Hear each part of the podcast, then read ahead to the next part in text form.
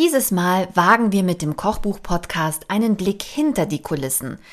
Meine Gästin ist Julia Bauer. Sie wohnt und lebt in Berlin und arbeitet als Kochbuchlektorin und Texterin. Das heißt, sie lektoriert nicht nur Kochbücher, sondern unterstützt AutorInnen auch beim Schreiben des Kochbuchs. So viel vorneweg. Einen Bereich ihrer Arbeit konnten wir gar nicht mehr richtig besprechen, weil wir einfach mit Nigel Slater so ein Riesenthema hatten irgendwann, dass wir kaum noch davon ablassen konnten. Sie ist nämlich auch Kochbuch-Coachin. Das heißt, sie unterstützt Menschen, die ein Kochbuch schreiben wollen, eine Idee haben, aber nicht genau wissen, wie sie es angehen sollen. Das heißt, die nächste Einladung steht, Julia. Ich freue mich. Und tolle Idee. Vielleicht sollten wir das nächste Mal wirklich was zu essen mitbringen. Ich fände es ganz schön. Also vorausgesetzt, keiner schmatzt und es gibt keine Mohnbrötchen. Mohnbrötchen?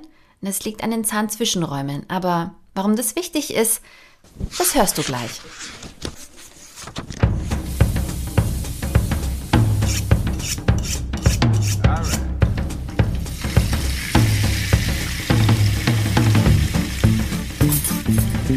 Liebe Julia, ich freue mich total, dass du mich im Kochbuch-Podcast besuchst, sozusagen. Herzlich willkommen.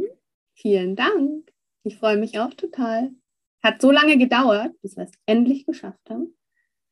Aber du weißt ja, Vorfreude ist die schönste Freude. Also zumindest versuche ich so immer, alles, was ausfällt, ähm, deute ich dann immer um auf, dann muss ich jetzt halt mehr Vorfreude haben. Ja, also für mich ist auch ganz, ähm, ich nehme es auch so hin, weil ich dann immer denke, also wie mit allem, denke ich immer, dann war es nicht die richtige Zeit, dann war es nicht der richtige Zeitpunkt, der kommt noch. Und unser jetzt. Zeitpunkt ist jetzt. Fantastisch. Ich hatte überlegt, ob ich was zu essen mitbringen soll, weil bei Barbara Schöneberger essen auch immer alle. Und ich mm. finde es sehr sympathisch, wenn man immer so Mampfgeräusche hört, aber ich habe es nicht gemacht. Wobei bei Fest und Flauschig, da rülpsen die auch manchmal. Ich finde, das ist die Grenze. Aber vielleicht bin ja. ich nicht die Zielgruppe. Nein, das ist auch, ich habe mir sogar die Zahnzwischenräume gereinigt. Als ich vorher ein, äh, habe ich nämlich ein Vollkornbrot mit äh, fluffiger Erdbeermarmelade gegessen. Und da waren so viele Körner drauf. Da habe ich das auch noch gemacht. Ich weiß das sehr zu schätzen. Ja. Weil wir können ja uns auch sehen, sehen, aber alle anderen können uns nur hören. Sollen wir mal über ernste Dinge reden? Aber voll gerne. Aber ich, ich fange mal, fang mal an, wie wir uns kennengelernt haben, weil das ist so eine creepy Stalker-Geschichte, finde ich. Jo. Ich ähm, offenbare jetzt ähm, meine creepy Stalker-Geschichte. Und zwar hat Instagram mir ein Profil vorgeschlagen. Julia Bauer schreibt. Und, ähm, oder vielleicht war es auch das andere. Du hast ja zwei Instagram-Profile. Auf ja. jeden Fall stand da Lektorat, Kochbücher. Und dann habe ich mir den Feed angeschaut und dachte so, mein Gott, das ist, das ist mein halb, meine halbe Wunschliste und das andere steht in meinem Regal. Und dann habe ich gesehen, wir haben einen gemeinsamen Kontakt. Und dann habe ich total distanzlos und übergriffig im Kontakt geschrieben, wer ist das? Warum kenne ich die nicht? Wer ist das? Was macht die? Woher kennst du die? Ungefähr so war es in einer WhatsApp-Nachricht. Und dann hat äh, unsere gemeinsame Freundin Jasmin, liebe Grüße, ähm, hat dann gesagt, das ist Julia. Warum kennst du Julia noch nicht? Das ist meine Nachbarin, die beste Nachbarin der Welt. Ihr müsst euch kennenlernen. Ihr beide, Kochbücher. Oh mein Gott, warum habe ich denn nicht vorher dran gedacht? Okay, Jasmin hat drei Kinder. Also es ist schon so, dass man dann manchmal nicht an alles denkt. Aber sie hat genau, uns sofort vorgeschlagen. Sofort? Ja, ich habe nämlich eine Nachricht bekommen hey, ich verlinke euch da mal. Ich glaube, ihr könntet euch verstehen. Ne? War es nicht eine, so eine Gruppe, so eine WhatsApp-Gruppe? Oh ja, oh ja. Auch noch gar nicht so lange her. Eigentlich nicht. Dann haben wir auch ganz schnell telefoniert und es war genau so, wie Jasmin gesagt hat. Wir haben uns super verstanden und dann haben wir gleich ganz viele Pläne geschmiedet und Dinge überlegt. Und dann habe ich gesagt, aber auf jeden Fall kommst du auch in den Kochbuch-Podcast, weil du ganz, ganz viele spannende Dinge erzählen kannst zum Thema Kochbücher. Und zwar auch in, eine, in einer Arbeitswelt, die mit Kochbüchern zu tun hat. Aber du bist keine Kochbuchautorin oder Rezeptentwicklerin, sondern Kochbuchlektorin. Mhm. Also ich bin nicht nur Kochbuchlektorin, aber auch Und das ist das, was ich am längsten mache, beruflich quasi, Kochbücher lektorieren. Super spannend. Ich habe gesehen, du machst auch Kochbuch-Coaching. Das heißt, wenn man ähm, die Idee hat, ein Kochbuch zu schreiben, aber nicht genau weiß, wie man es angehen soll oder was man da braucht und wissen muss, dann unterstützt du Menschen auch dabei, ihren mhm. Kochbuchtraum wahr werden zu lassen. Genau, weil ganz viele Menschen, die ich so getroffen habe, die sagen dann, ah oh ja, ich würde eigentlich auch so gerne mal ein Kochbuch schreiben, aber ich weiß gar nicht, wie, oder überhaupt ein Buch schreiben, wie, wie geht man da ran, was muss man da machen? Und irgendwie für unser eins liegt so auf der Hand, so ein bisschen. Aber eigentlich muss man ja bei Null anfangen, wenn man gar nichts mit der Verlagsbranche zu tun hat. Und ähm, ja, deswegen habe ich dann irgendwie gedacht, biete ich das auch an. Fantastisch. Ich weiß Leute, gar nicht, wo ich anfangen soll, dir Fragen zu stellen, weil ich habe so viele Fragen. schieß los, schieß los. Irgendwo. Ich, ich fange irgendwann. Wie bist du, wie bist, bist du Kochbuchlektorin geworden? Das war ja so dein Einstieg Richtung Kochbücher, richtig? Genau. Und das ist ja eigentlich ein Traumjob. Immer wenn ich meine Kochbücher total intensiv lese, denke ich so, ah, spannend. Und dann wird das Buch übersetzt und dann muss man das aber nochmal feinschleifen. Muss man dann auch schauen, ob die Mengenangaben alle stimmen. Hm, wie ist das, wenn man ein Kochbuch lektoriert? Das sind ja dann nicht nur Sätze oder Struktur oder ähm, dass man irgendwie nochmal da, schreibt da nochmal blumiger, sondern da geht es ja auch um, um Hard Facts. Mhm. Viele Fragen also auf einmal. ja, ja, aber du machst dir da sehr viele Gedanken, ähm, die sich ganz viele gar nicht machen, weil äh, ich habe es auch auf meiner Webseite so ein bisschen lustig, haha, geschrieben, aber viele fragen, wenn sie hören, was ich beruflich mache, aha, okay. Und du liest dann da mal so drüber über so Bücher, dass da keine Fehler drin sind. Also das ist so die einzige Frage, die kommt, weil auch viele Menschen mit dem Wort Lektor oder Lektorin gar nichts anfangen können. Ähm, genau, und deswegen finde ich deine Fragen sind schon gut. Aber ähm, vielleicht zurück zum Anfang. Wie bist du da reingekommen? Genau. Ja, ah, ja, äh, mehr oder weniger zufällig. Ich äh, war eine sehr quere Quereinsteigerin. Ähm, ich habe äh, sechs Semester, fünf oder sechs Semester Zahnmedizin studiert habe dann gemerkt, ähm, mir fehlt so was ganz Wesentliches, nämlich die deutsche Sprache, die ich schon immer geliebt habe, irgendwie, in Form von Büchern, selber was schreiben und so irgendwie, ja. Und das ist dann so abhanden gekommen durch dieses Studium. Und dann habe ich es aber abgebrochen und wollte, habe verzweifelt versucht, irgendwie was zu finden, wo ich mich wohlfühle und bin dann in dem, im Verlag gelandet, aber als Verlagskauffrau. Ich habe eine Ausbildung zur Verlagskauffrau gemacht in einem Fachverlag für Hotellerie und Gastronomie. Grüße gehen raus an den Mattes Verlag in Stuttgart, den es jetzt so leider nicht mehr gibt, zumindest in Stuttgart nicht mehr.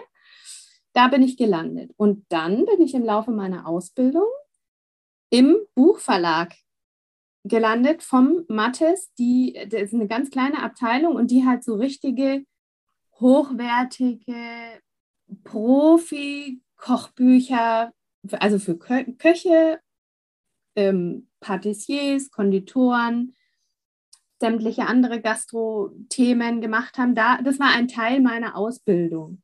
Und da bin ich auf die wunderbare Bruni Thiemeyer gestoßen, die quasi meine, wenn man so dieses hochtrabende Wort Mentorin, weiß ich nicht, aber sie ist auf jeden Fall die Frau, von der ich gelernt habe, was ich kann.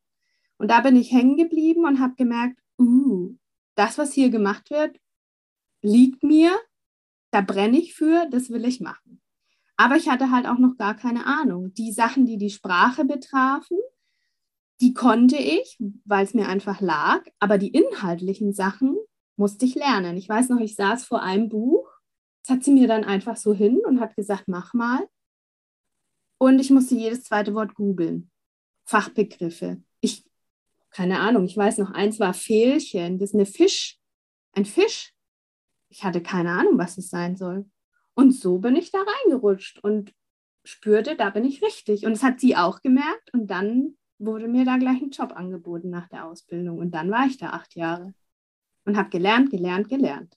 War bei Shootings dabei, saß irgendwann neben Köchen, habe ihnen die Bücher aus der Nase gezogen, habe teilweise Zettel mit Bleistift, Notizen bekommen und Pfeilen und habe daraus Rezepte gemacht.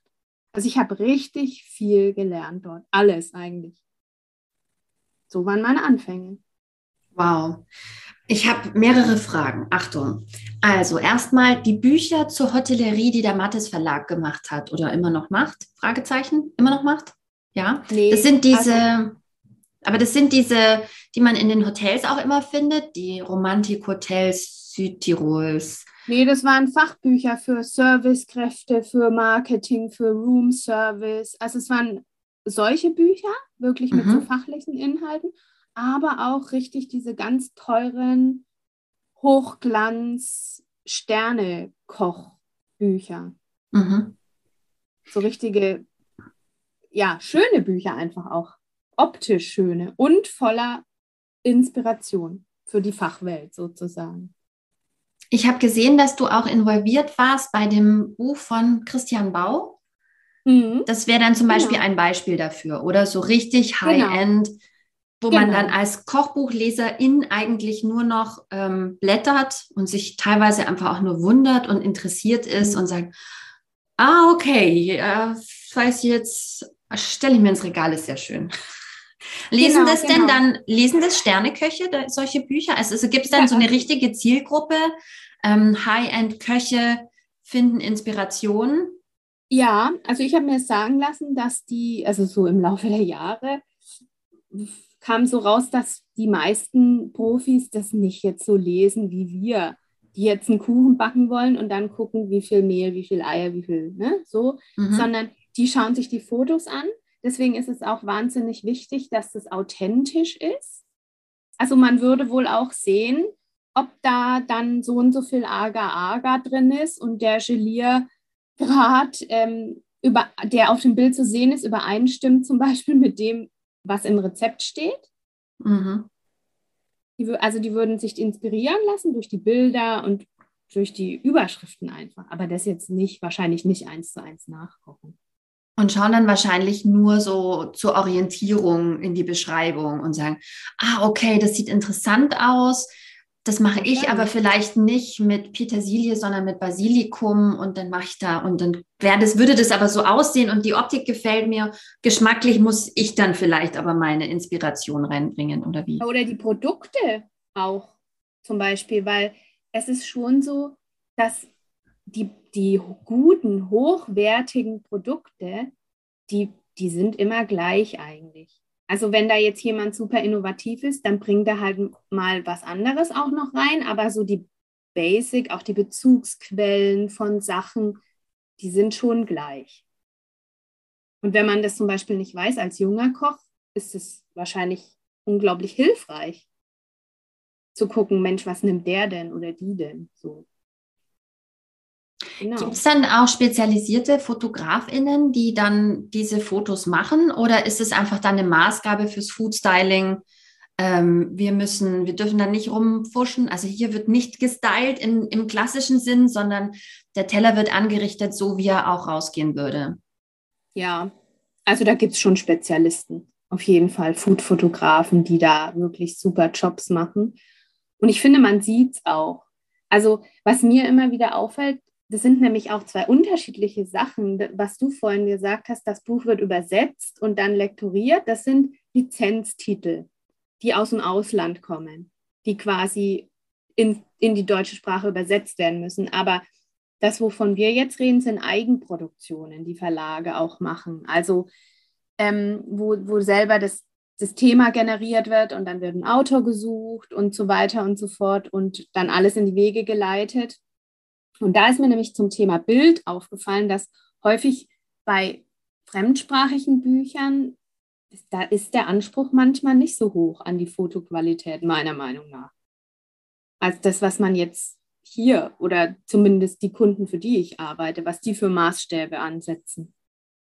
Meinst du, das liegt auch am deutschen. Buchmarkt? Also ich habe mich auch mit Stefan Paul darüber schon unterhalten. Das Kochbuch ist ja nicht mehr nur ein Kochbuch wenn ich so zurückschaue, mein Onkel hat damals Kochbücher geschrieben, tatsächlich, ähm, um Rezepte zu konservieren sozusagen und die zu retten aus den Kochbüchern der Muttis und Omis sozusagen Wahnsinnig. zu sammeln. Ja. ja. Ähm, und es gibt ja auch ähm, diesen wunderbaren Account auf Instagram Resteverwertung, die ja auch Kochbuchhistorie tatsächlich ähm, sich zum Thema gemacht hat, Kolonialküche und so weiter wo, wo ja bestimmte Tipps und Tricks aus Krisen heraus zum Beispiel auch, wie koche ich, wenn ich dann auf einmal in Südafrika sitze mit meiner deutschen Hausmannskost, ja, und es gibt kein Kohl oder sowas, ja. Ähm, das, das waren ja andere Ansprüche und inzwischen ist so ein Kochbuch ja eher so eine Art Coffee Table Book. Also man schaut mhm. rein, man blättert, man, äh, man hat ein tolles Cover und das sind so auch so ein bisschen Must-Haves. Ja, also wenn man so ein bisschen sich damit beschäftigt, dann hat man auf jeden Fall äh, Jotam Ottolenghi im Regal stehen. Das Kochbuch mit der Zitrone muss irgendwo in deinem Regal stehen. Am besten so, dass man die Zitrone gut sehen kann. Ah, sie zeigt nach hinten. Ah, ja. da, da, steht auch der, ja. Oder? Ja. Auf jeden Fall. Ähm, und es gibt ja diese Studien, dass man dann aber eigentlich maximal drei Rezepte draus kocht. Ähm, das heißt, man holt sich eher Appetit vielleicht. Ähm, denkst du, dass das dann vielleicht so, einen, so, ein, so ein Ding ist, was vor allem im deutschsprachigen oder im, im deutschen Kochbuchmarkt besonders wichtig ist, dass wir vielleicht Kochbücher anders nutzen? Ja, habe ich mir noch gar keine Gedanken drüber gemacht, aber wahrscheinlich vielleicht ja, aber ich glaube, es trägt auch dazu bei, jetzt einfach dieses ganze, dass man so viele schnelle Sachen im Internet konsumieren kann. Hier ein kleines E-Book mit Rezepten, hier ein äh, Blog. Es gibt ja so viele andere Quellen im Moment oder im Moment, im Laufe der letzten Jahre. Da muss man sich schon was einfallen lassen, wenn man will, dass noch ein, haptisch, ein haptisches Kochbuch verkauft wird. Ja. Da, da sind einfach ganz andere Ansprüche. Und da kommt halt wahrscheinlich auch diese Coffee Table Geschichte ins Spiel. Die Optik, was ist sonst noch special? Was ist noch hinter den Rezepten? Was wird da mitgeliefert beim Buch? Ganz viele Sachen muss man sich da jetzt überlegen, damit man überhaupt noch welche verkauft. Du hast erzählt, dass du am Anfang da ziemlich, mh, hm, ich sage nicht das Wort überfordert. Ach, der jetzt habe ich es doch gesagt. Aber du warst, es war eine große Herausforderung mit diesen ganzen Fachbegriffen, mit diesen Spezialausdrücken, weil es eben auch keine ähm, EndkonsumentInnen äh, Publikation war. Das war ja nicht für Lieschen Müller und ähm, Walter Mustermann, sondern das war ja wirklich für Leute, die sich auskennen mit Kulinarik. Ja. Und äh, du bist da so reingepurzelt, wahrscheinlich auch noch relativ jung, vielleicht noch nicht die riesig größte Kulinarikerin und noch nicht alles einmal äh, durchgekocht, was es gibt. Nichts kochen. Ich konnte null kochen. Alle Menschen, die mich aus meinem früheren Leben kannten und hörten, dass ich bei einem Kochbuchverlag arbeite, haben erstmal gelacht. Weil ich, ich bin zu Hause ausgezogen mit 19 und ich konnte nicht mal Wasser kochen. Ja, es war wirklich so. Es war irgendwie lächerlich, aber es hat mich so gefunden. Und vielleicht ist, überfordert ist auch der falsche Ausdruck. Ich war, ich, mir hat so viel Freude gemacht, das alles zu recherchieren. Das war so eine Welt, die sich da erschlossen hat. So irgendwie. Und ich, ich, ich habe zwar wenig Plan gehabt, aber trotzdem wusste ich, da geht's weiter. So, da ist mein Weg. Und es fühlte sich richtig gut an. Hast du das Gefühl, dass du dir da jetzt so ein Fachwissen aufgebaut hast? Also ich gehe schwer davon aus, dass du nicht mehr so viel nachschlagen musst. Ja, total. Also es, wie gesagt, es wiederholt sich ja auch vieles. Die ganzen Utensilien, die bestimmte Begriffe haben, die Produkte. Irgendwann kommt man halt rein und man lernt halt auch. Also ich, wir haben, es war immer so ein Running Gag zu sagen, wir bei Mattes, wir sind so die Theorie Champions, weil man muss nicht das kochen können, was da auf dem äh, Bild zu sehen ist oder im Rezept steht, aber irgendwie hat man so, ein, so eine Ahnung, wenn da was falsch ist. Das ist ganz komisch. Dann weiß man, dass man da nochmal nachfragen muss. Und man, das gehört ja auch zum Job dazu, dass man alles so im Kopf quasi mitkocht oder zumindest versucht nachzuvollziehen.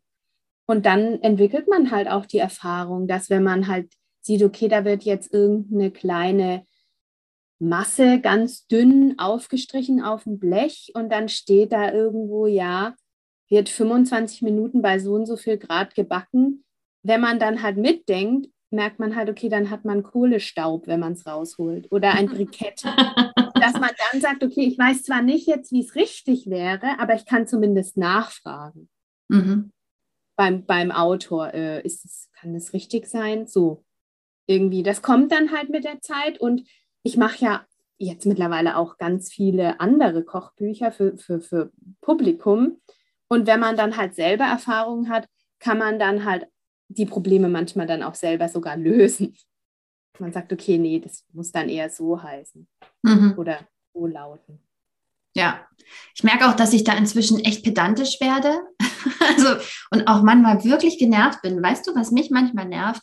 In Backrezepten, wenn man eigentlich noch ähm, so einen Hefeteig irgendwie insgesamt zweieinhalb Stunden praktisch begleitet und gehen lässt und anrührt und was weiß ich. Aber steht als allererstes, heizen Sie den Ofen auf 175 Grad vor. Und ich so, zwei Stunden lang? Seid ihr irre? Gerade ja, jetzt? Ja, ja. naja, das gehört auch zum Job dazu. Sind so ganz viele Sachen, die man da halt beachten muss. Man muss es einfach im Kopf nachmachen und dann würde einem halt auch auffallen, okay, man kann nicht standardmäßig am Anfang des Rezepts schreiben, heizen Sie den Ofen vor, sondern man muss es halt an einer klugen Stelle machen. Nämlich gegen Ende der Gehzeit des Teigs. So.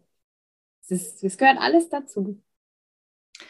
Aber wenn du nur Zettel in die Hand gedrückt bekommen hast, das stelle ich mir dann doch nochmal herausfordernd ja. vor. Und ehrlich ja. gesagt, so ähnlich habe ich mir das auch vorgestellt, wenn so mancher Koch, den man vielleicht auch aus Film und Fernsehen kennt, ähm, wenn die Kochbücher rausbringen, gehe ich ja schwer davon aus, dass die nicht zu Hause den Kochlöffel weglegen und sagen, so, Laptop, jetzt schreiben wir ein 300 Seiten Kochbuch, los geht's.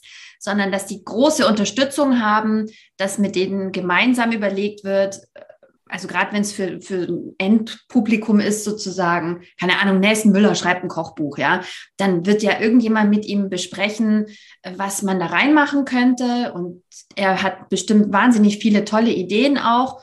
Und dann äh, kriegt er wahrscheinlich drei Viertel, würde ich jetzt mal sagen, zugearbeitet und gibt vielleicht 15 oder 10 Prozent Feedback, Input oder wie ja, muss man sich also, das vorstellen? Das, das ist ganz unterschiedlich. Also zu Recht ist es natürlich so, dass Sterneköche oder hochdekorierte Köche keine Schreiberlinge sind. Ne? Deswegen, also manche haben tatsächlich auch eine richtige Vision von ihrem Buch. Das sind aber die wenigsten. Viele freuen sich, wenn man sagt, wollen Sie mit uns ein Buch machen? Und dann ähm, haben die auch natürlich Ideen für die Rezepte, ähm, aber mit dem Niederschreiben, die haben das halt im Kopf irgendwie oder keine Ahnung, ob die in ihrer Küche haben manche dann so kleine schlaue Bücher. Sie müssen es ja auch mit ihrem Team teilen. Ne? Aber das ist was ganz anderes, als das strukturiert zu Papier zu bringen, sodass es auch jemand nachkochen kann. Mhm. Ähm, ich weiß zum Beispiel von einem berühmten, Franz, sehr berühmten französischen Koch. Äh, lebt noch oder schon verstorben? Lebt noch dass mhm. äh, bewusst in seine Bücher zum Beispiel auch immer Fehler eingebaut werden, weil ah. halt nicht erwünscht ist, dass das so eins klappt. Oh, ich möchte auch diese Bouillabaisse, aber die schmeckt im Restaurant. Bei ihm schmeckt die irgendwie viel besser. Naja, dann gehe ich wohl lieber zu ihm und esse die genau. dort. Genau. Wie schlau. ja, also eher bei Backsachen wurde mir das hm. zugetragen. Ah, Patisserie. Es ist ja, also ich finde auch da ähm, ja, nochmal habe ich Respekt vor, ja. Ja, mega, mega. Bei Kochen genau. kann man ja dann doch nochmal improvisieren und kann vielleicht ein bisschen verändern oder anpassen. Aber bei Backen, also wenn da das Verhältnis Mehl zu Backpulver nicht stimmt, dann hast du halt nee, verloren. Die wiegen auch alles. Also in den Profi-Back-Patisseriebüchern ist alles in Gramm angegeben. Die wiegen Wasser ab, weil das einfach präzise sein muss. Mhm. Mhm. Genau, aber jetzt habe ich den Faden verloren. Ähm, Wo waren wir?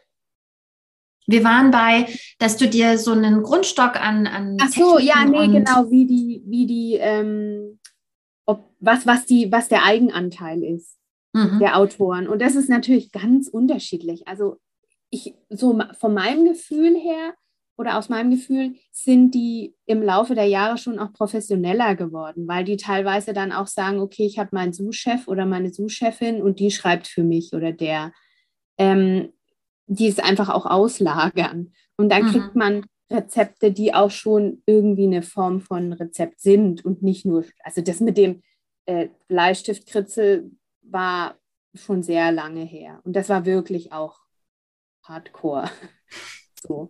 Ähm, das ist nicht mehr so oft. Und je mehr halt auch so Blogger publizieren, desto professioneller wird es halt auch, was man bekommt. Aber es ist erfahrungsgemäß so, dass die Profis, die liefern, die können nicht die Story außenrum liefern. Texte, Zusatztexte, in, i, Tipps kann man ihnen vielleicht, kann man erfragen, muss man aber selber aufschreiben. Oder so kleine Muttextchen am Anfang der Rezepte oder Einleitungen oder sowas.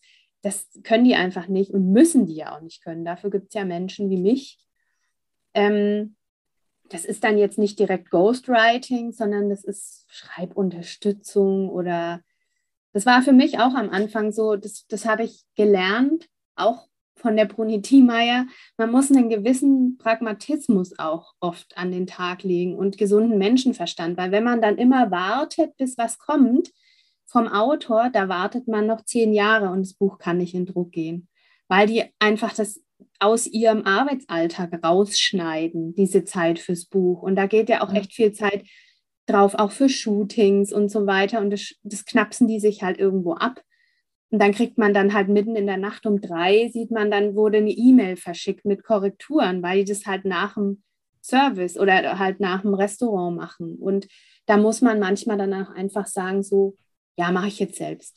Und dann tickelt man was rein, schreibt was, schickt es hin und die freuen sich dann. Mhm. Und jetzt mal ganz ehrlich, manche denken dann auch, dass sie das selbst, also das, was im Buch gedruckt wurde, haben sie auch selbst geschrieben. Das, das, das irgendwann ist, einfach aus, oder? Das blenden die irgendwann aus, das ist auch gar nicht bös gemeint. Aber die denken dann, das, was da gedruckt wurde, ist das, was sie abgegeben haben. So. Eigentlich ganz süß. Aber kriegst du dann immer so ja. ein kriegst du dann sowas wie ein ähm, Gespräch, also so eine Art ähm, Einstiegsinterview, ähm, äh, nee, warte mal, wie würde man das in einem Projekt nennen? So ein Kick-off, dass man so ein Gefühl kriegt für den Autoren oder die Autorin, ja, meistens Männer, und ähm, dass man so ein bisschen sieht, okay, das ist ein ganz handfester Typ, der würde, der würde ganz auf den Punkt formulieren und vielleicht nicht so viel rumschwafeln. Das heißt, wenn ich dem einen Text schreibe, dann wird er nicht irgendwie über blühende Lavendelwiesen fabulieren, sondern der wird irgendwas sehr, sehr über Geschmack oder was ganz Konkretes eher sagen. Und so muss ich die Texte dann auch schreiben? Ja, ja, absolut. Also ich versuche immer, ähm, mich an den Tonus, Ton des Autors oder der Autorin anzupassen. Also ich hatte neulich, habe ich die Texte geschrieben für ein Buch. Das war ein ganz ähm, tätowierter, bärtiger Typ. Also da, da muss man auch so, da kann man nicht irgendwie so flöten. So würde der nicht sprechen. Da muss, muss man halt gucken, dass die Sprache zum äußeren Eindruck auch passt. Dass man den, dass der Leser oder die Leserin auch das Gefühl hat, das stimmt überein. So. Mhm. Das ist auch so die Herausforderung, dass man immer den richtigen Ton trifft, wenn man für Leute schreibt, wenn man Leuten Worte in den Mund legt, sollten die auch passend sein. So. Also versuche ich immer. Aber du hast, ähm, du hast also Eigenproduktionen von Verlagen betreut, aber auch Übersetzungen mit lektoriert. Mhm. Weiß ich, weil wir haben uns darüber ja schon mal ein bisschen unterhalten. Mm, unter anderem ähm, hast du auch, und das war ganz lustig, hast du auch das Lektorat gemacht zu einem Buch, was mich wahnsinnig begeistert hat, und zwar von Nigel Slater, sein Wintertagebuch. Der Nigel. Hm. Mein Herz. Ja, weil das, zu dem habe ich ja echt so eine besondere Verbindung, weil es war mein aller, aller, allererster Auftrag. als Selbstständige. Da saß ich noch in meinem Büro beim Mattes Verlag und hatte schon gekündigt. Meine Chefin wusste das und die hat es auch immer unterstützt, so dass ich auch frei bin und ähm, hatte da schon so ein bisschen Akquise gemacht und dann kam dieser Auftrag rein. Und ich war völlig aus dem Häuschen. Ich war fix und fertig und habe plötzlich gedacht, oh Gott, ich kann gar nichts mehr. Und deswegen habe ich so eine innige Verbindung an diese Nigel Slater Bücher. Und jetzt kam mittlerweile, naja, jetzt bin ich nächstes Jahr, bin ich zehn Jahre selbstständig und ich weiß gar nicht, ich habe gar nicht gezählt, bestimmt sechs oder sieben Nigels. Wow. Jedes Jahr immer wieder ein Slater. Und das Jahr ist irgendwie gefühlt für mich erst das Arbeitsjahr erst vollständig, wenn ich einen Slater auf dem Tisch habe. so wie jetzt auch gerade. Der geht jetzt bald oh. in Druck. Oh. Ja. Ganz, ganz, ganz tolles Buch. Wieder so ein richtig dicker Wälzer. Fantastisch. Hast du einen Lieblings-Nigel bis jetzt? Ist der aktuelle dein Lieblings-Nigel? Hm. Ach, irgendwie ist immer der, der gerade da liegt, mein Lieblings-Nigel. Ich liebe ihn einfach. Ich liebe, wie er schreibt. Und ich hatte ja wirklich mal die große Ehre, ihn persönlich kennenzulernen. Wir haben zusammen Abend gegessen, also nicht zu zweit, sondern äh, der Verlag hat ihn ganz lange versucht, nach Deutschland zu kriegen für, für Presse und so. Und der ist immer, der ist, glaube ich, wirklich sehr schüchtern ich glaube nicht, dass es, der war nicht zu arrogant oder zu fein, da jetzt nach Deutschland zu kommen. Das lag, glaube ich, an was anderem. Und der ist so entzückend, wie er schreibt, ist er wirklich. Oh, wie toll.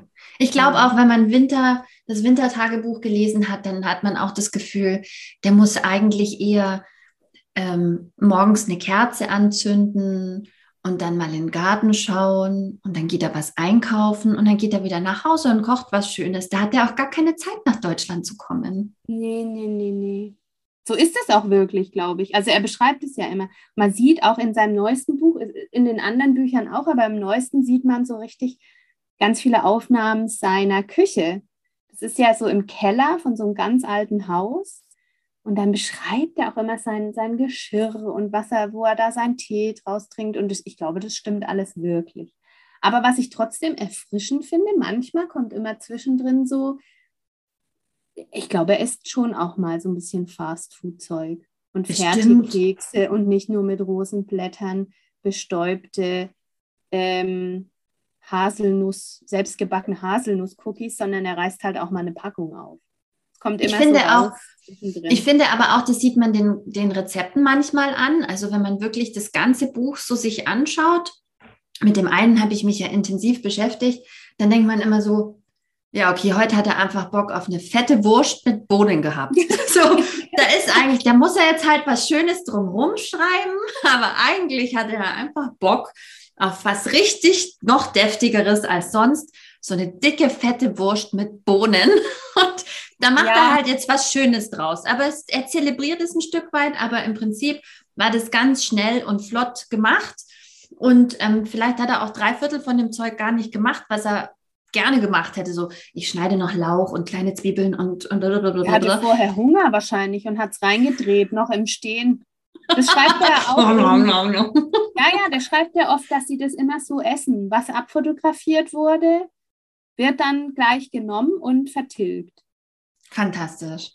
Aber genau so mache ich das ja aus. Es gibt ja so Leute, die, die machen so Foodblogs, die, die, die fotografieren und drapieren und dann wird es kalt und so. Und dann bin ich, ich finde es wirklich traurig, weil ja. alles, was ich immer fotografiere und irgendwie poste, ist sofort gegessen worden. Also natürlich nehme ich den schönsten Teller, aber ähm, es ist einfach ähm, so gegessen worden. Hier stehen sie alle, die Nigels. Die dicken da. Er kann auch kein dünnes, ne? Er kann nur die dicken Bücher, glaube nee, ich. Nee, er kann kleine, aber die sind dann halt auch dick. Ja, das stimmt. Kleinformatige sozusagen. Ja, ich habe auch Angst, dass er mal aufhört und mal in Rente geht. Please ich hoffe, don't. er geht nach mir. Ja, ich hoffe es auch so. Nein, ich glaube, das ist so sein Rhythmus auch. Ich glaube, ähm, also wenn man so diese Bücher, also ich finde gerade in diesem Wintertagebuch, ich komme wieder darauf zurück, weil es ist das einzige, was ich voll durchgelesen habe, aber Entschuldigung, das ist ein, das einzige Kochbuch, das ich wirklich von Buchrücken zu Buchrücken gelesen habe, weil es ja nicht nur ein Kochbuch ist, sondern es ist eigentlich, es ist so wunderschön, weil oh, mit Widmung, sie hält eine, warte, ich mache einen Screenshot, halt's nochmal hoch. OMG. Du willst, ich kann es nicht richtig lesen. Hier, ich mache einen Aufruf. Er soll es bitte nochmal, er soll es nochmal, äh, er soll es mir mal übersetzen. Ich, ich kann es nicht richtig lesen. Thank you for everything. Ne? For your lovely support. For your lovely support, Julia. Und for Julia. Das kann ich oh. auch lesen. Aber, und, und unten seine Unterschrift. Aber egal. Das reicht auch. ja. Aber dieses, dieses Kochbuch, also es ist so was Besonderes. Und ähm, ich bin gerade intensiv beschäftigt mit dem ähm, mit Acasa von Claudio del Principe und der hat es in seinem Buch auch so ein bisschen übernommen. Also ich meine, man kopiert nur von den Großen, ja.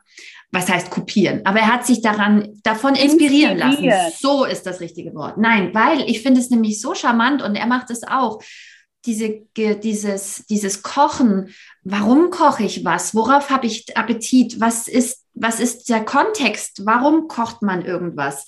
Ähm, man kann irgendwie ein Kochbuch schreiben, wo einfach Rezepte zu einem bestimmten Thema, zu einer bestimmten Länderküche, zu einer Jahreszeit, zu einer zu einem Fest, Weihnachten oder sowas, ja, ähm, zu irgendwas zu ne, thematisch gesammelt sind. Oder man kann eben so ein Rundumbuch schreiben und kann es noch in Kontext packen. Und das finde ich wirklich, wirklich schön. Ja, das ist ja auch das, was wir vorhin gesagt haben, dass das vielleicht auch das Zusätzliche ist, was halt über eine PDF-Rezeptsammlung hinausgeht, ne?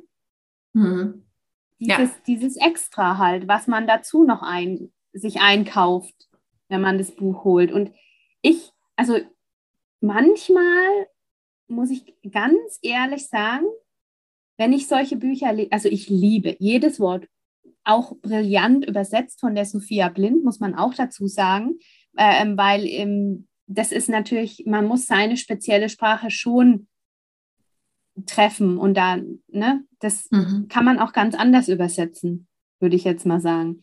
Ähm, und wenn ich das so durchlese, ich liebe jedes Wort, aber manchmal denke ich mir schon, das ist natürlich für eine, für spe eine spezielle Gruppe von Menschen, die, mhm. die halt sich mit so detailliert und so episch mit einem Bund Lauch auseinandersetzen, jetzt platt ausgedrückt. Ne? Wenn man manchmal so in die Welt rausschaut, ähm, das geht mir auch manchmal so, wenn ich dann Bücher lektoriere und dann wird da drüber philosophiert, dass man drei halbierte Kresseblättchen irgendwo drauflegen muss. Dann denke ich, okay, die Welt hat vielleicht größere Probleme als sowas. Es gibt ich Tage, da, da gestehe ich ganz ehrlich jetzt und offen, dass ich denke, oh, ja, ne, so. Das ist gar nicht böse gemeint oder irgendwie so hämisch, aber irgendwie denke ich schon manchmal darüber nach. Ich finde vor allem, manchmal muss man so spezielle Zutaten besorgen und dann hast du den Rest von dem Zeug in deinem Kühlschrank oder in deinem Gewürzregal, like forever. Also für immer ja, steht dieses nicht, Zeug drin. Wie viele Tütchen ich da drin mm. habe und in drei Viertel davon benutze ich nie. Mhm. Weil ich halt eigentlich eine ganz einfache Kocherin bin im Prinzip. Und weil ich, das, das ist das, was ich auch an Nigel so mag. Manchmal hat man halt wirklich den Eindruck, er macht den Kühlschrank auf, guckt, was drin ist und bastelt sich da was zusammen. Und das ist eigentlich auch meine Art zu kochen. Ich liebe mhm. das, weil da kommt meistens das geilste Zeug raus. Mhm. Und ich habe auch in meinem echten Leben, habe ich wenig Zeit für anderes. Mhm. Außer also ich bin keine Vorplanerin, ich setze mich nicht am Sonntag hin und mache einen Wochenplan. Ähm, ich gucke halt, was geht und das mache ich. Und deswegen ist es mir auch so sympathisch, dass er eben manchmal nur einen Ringel Metwurst, ähm, Mettwurst und noch irgendwas rein. In, in, zwei Großmarien und keine Ahnung, Bohnen. Was hast du vorhin gesagt? Mhm. So, manchmal, manchmal ist es mir auch so ein bisschen zu crazy. Also ich koche jetzt keinen Ochsenschwanz, was er manchmal auch so hat. das mache ich jetzt nicht. Es ist auch so ein bisschen schweinig manchmal, schweinlastig. Mhm. Oder?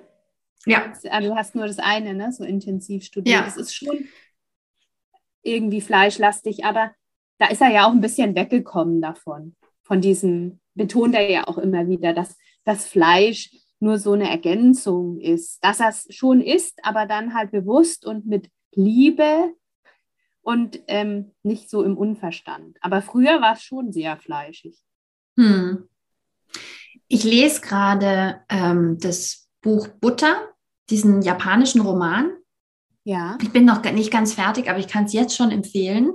Und da geht es auch ganz stark darum, warum man kocht, was man kocht, gerade als Frau, die Rolle der Frau, ähm, wie wir so im übertragenen Sinne, wie wir versuchen, Menschen zu retten oder uns selbst, indem wir irgendwas Tolles kochen.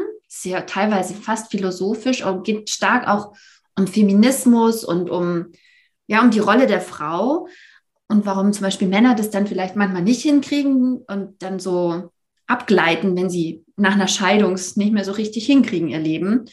Ähm, und das finde ich, glaube ich, auch bei ihm so attraktiv, dass man immer das Gefühl hat, und es geht, darum geht es eben in Butter dann zu einem bestimmten Zeitpunkt auch, zu essen, was man möchte. Also so eine Freiheit auch. Also man fühlt immer dieses, er, er kocht nach Appetit. Ja, und das ja. finde ich, glaube ich, ist so schön, wenn man seine Bücher anschaut. Er kocht nach dem, worauf er Lust hat. Und deshalb ist vielleicht einfach auch das Wintertagebuch so fleischlastig, also wirklich krass fleischlastig, ähm, weil er einfach da so deftig richtig krass Brauchbar. deftiges Essen gebraucht ja. hat, ja, um zu, um gewärmt zu sein. Und, ähm, und dieses nach dem Appetit kochen, das ist ja, glaube ich, auch das, warum viele Menschen überhaupt Kochbücher lesen, weil du musst den Appetit ja erst finden. Ansonsten gibt es halt immer Nudeln. Bei mir wird es immer ja, Nudeln ja. geben. Es gibt ganz viele Leute, die einfach auch keine Ideen haben. So, das kann, kann sich unser eins wahrscheinlich schwer vorstellen, weil ja du auch ein Regal voller Bücher hast und Inspiration. Aber es gibt ganz viele, die stehen da halt da und ihnen fällt nichts ein, außer Nudeln mit Pesto. Nicht, Aber man dass vergisst es das bei uns halt nicht auch sehr oft geben würde. Ja, man vergisst es wieder. Und ich, also ich lasse mich auch hauptsächlich inspirieren. Nicht nur durch, also jetzt als, als berufliche ähm, die sich beruflich damit beschäftigt, sondern auch als private Kochbuchleserin. Ich habe ja ganz viele Bücher, die habe nicht ich lektoriert. Also Großteil meines Bücherregals ist schon, sind schon Belegexemplare, die ich dann immer bekomme für fertige Bücher. Aber ähm, ich kaufe ja auch einfach Bücher, weil ich sie so schön finde oder cool finde. Und ich lasse mich auch hauptsächlich inspirieren und koche das nicht, meistens nicht eins zu eins nach. Hm. Früher schon, da habe ich mich Samstagmorgen immer ins Bett gesetzt mit einer Tasse Kaffee und 100 Bücher um mich herum gefühlt und habe dann Listen geschrieben und Pläne gemacht und bin dann auf dem Wochenmarkt. Aber das ist ja gefühlt ein anderes Leben gewesen. Ich bin manchmal mega abgenervt, dass ich äh, zu Hause mir ständig was ausdenken muss. Aber in Wirklichkeit mache ich es halt auch sau gerne. Und ähm, ich ich finde es auch gut, wenn ich alleine bin, dass ich halt so richtig darauf hören kann, was mein Körper jetzt möchte. Möchte er jetzt einen frischen Salat? Und meistens will er Kichererbsen, wenn ich alleine bin, weil die keiner hier sonst essen mag. Ähm, dann gibt es meistens was mit Kichererbsen für mich. Was ich auch immer wieder merke, dass ich sehr beeinflusst werde von dem, was ich gerade bearbeite. Also der Stefan Paul weiß das auch, weil dann poste ich meistens auch was. Wenn ich, ich werde dann oft, wenn ich seine Bücher lektoriert habe, habe ich immer irgendwas Kleines, Japan, Asiatisches oder Japanisches gemacht. Die Sesamsamen, irgendwelche gepickelten ähm, Gürkchen und so. Dann, dann fühle ich mich da immer stark inspiriert und dann gibt es meistens was Asiatisches. Ich meine, dafür brauchen wir, glaube ich, auch die Kochbücher ich würde ja gerne meinen ganzen Tag damit äh, äh, bestücken, dass ich eigentlich nur Kochbücher lese und einkaufen gehe und Sachen vorbereite, bis es mich halt wieder maßlos nervt und langweilt, nur zu kochen, weil ich noch so viele andere Interessen habe. Aber dann wieder mich so richtig reinzustürzen und selber Pasta machen und Brot backen mit Sauerteig und alles, ja, dann will ich alles. Du machst das aber, immer so toll. Ja, naja, also Sauerteig ist never ending story. Endgegner Sauerteig. Ich habe ja da diesen Anspruch, keine Hefe reinzumachen. Gar keine. Also jeder Bäcker sagt, mach halt ein bisschen Hefe rein, dann kannst du jeden Teig retten. Und ich so, nein, mein Sauerteig soll so Wie stark heißt sein. Der nochmal? Bianca. Die Bianca. Gell? Bianca kommt direkt von Claudio. Und Claudio ähm, hat Bianca nach Berlin gegeben zu Schneefeld Hund ähm, zu der Buchhandlung und ähm, da habe ich ein Stückchen Bianca bekommen. Oder ein Klecks. Lebt. Bianca lebt. Also fast wäre sie hops gegangen. Ich gestehe. Ich kümmere mich nicht so oft um Bianca, glaube ich, wie die anderen, aber ähm, immer dann, wenn ich halt irgendwo einen Sauerteig in meinem Instagram-Feed sehe, dann hole ich schnell Bianca raus und sage, Bianca, hast du Hunger? Hier, Bianca, du kriegst ein bisschen Mehl und Wasser und darfst auf die Espressomaschine hüpfen. Also in kleiner äh, ähm, Teaser in dem neuen Buch ist auch äh, thematisiert Nigel auch sein Sauerteig-Starter. Oh. Er heißt, willst du wissen, wie er heißt? Darf ich bestimmt schon sagen. Das ist ein Spoiler. Gary? Eric. Eric. Mhm. Oh, cool. Da, da sind ganz viele Seiten, da beschreibt er halt seine ersten Versuche und so. Die waren halt im ersten Lockdown auch. Da ist es ja erschienen äh, oder entstanden, sein Buch, und da beschreibt er seine Erfahrungen mit Eric. Und ah, da ist er aber relativ spät jetzt Quatsch. dran, dass er sein Buch fertig hat. Die Lockdown-Bücher, die waren doch schon, hier, wann ist denn Nigella und ähm, Jotam? Das ist doch schon wieder eine ganze Weile her. Naja, das ist ja die deutsche Version, muss ja erst übersetzt werden. Also ich hm. weiß gar nicht, wann das Original erschienen ist letztes Jahr wahrscheinlich. Mhm. Keine Ahnung, kann ja nicht früh, viel früher gewesen sein. Also es war, mhm. ich meine, also er hat auch Rezepte drin, da, da, schrieb er, die waren vom Januar 21 oder sowas. Mhm. Und dann wurde es halt übersetzt und dann, ich habe im März angefangen mit dem Lektorat. Mhm. Und jetzt. Ach, guck mal. Spannende morgen Intro. Das heißt, im März angefangen und abgeschlossen. Wie lange lektoriert man so ein Kochbuch, also so ein übersetztes? Ganz unterschiedlich. Ähm, naja, der Nigel ist ja dick. Also nicht der Nigel, sondern sein Buch. Über 500 Seiten. Ähm, wir haben es geteilt. Also ich habe die erste Hälfte der Übersetzung bekommen, habe dann schon angefangen und Sophia hat dann parallel gearbeitet. Ähm, naja, jetzt halt ab März bis Jetzt, Juli. Fünf Aber ich Monate. war schon früher fertig. Ich war schon früher fertig. Ähm, sind, werden noch so die letzten Sachen gemacht. Das Register zum Beispiel. Das wird ganz zum Schluss gemacht. Ähm, ja, also das war jetzt die Zeit, aber es ist, ist ganz unterschiedlich. Es gibt auch Bücher, die viel schneller sein müssen, wenn das so Schnellschüsse sind, die zum Beispiel eingekauft wurden von Verlagen oder mit ganz viel Vorlauf. Das ist auch, auch von Kunde zu Kunde unterschiedlich. Es gibt einen Verlag, die machen immer Bücher fast zwei Jahre im Voraus schon. Sag mal, wenn, bevor wir hier noch fünf Stunden lang reden, ja. was mich noch wahnsinnig interessieren würde, komm, ein bisschen Name-Dropping. Welche Kochbücher hattest du denn schon so in den Fingern? Gib mal ein bisschen an, Julia. Äh, Nigel Slater, Stefan Paul. Ja. Oh Gott, aber das ist total peinlich, wenn ich jetzt ganz wichtige, tolle Leute vergesse. Das Vor ist allem, auch richtig. Ich habe, ja, weil, weil ich, also warte mal, ich muss mich mal umdrehen. Es gibt ja so, so viele tolle Kochbuchautoren und Autorinnen, die manche auch gar nicht kennen. Und ähm, naja, halt viele Sterneköche, wenn es hat, und, und, und Patissiers und so. Einfach durch die Matheszeit.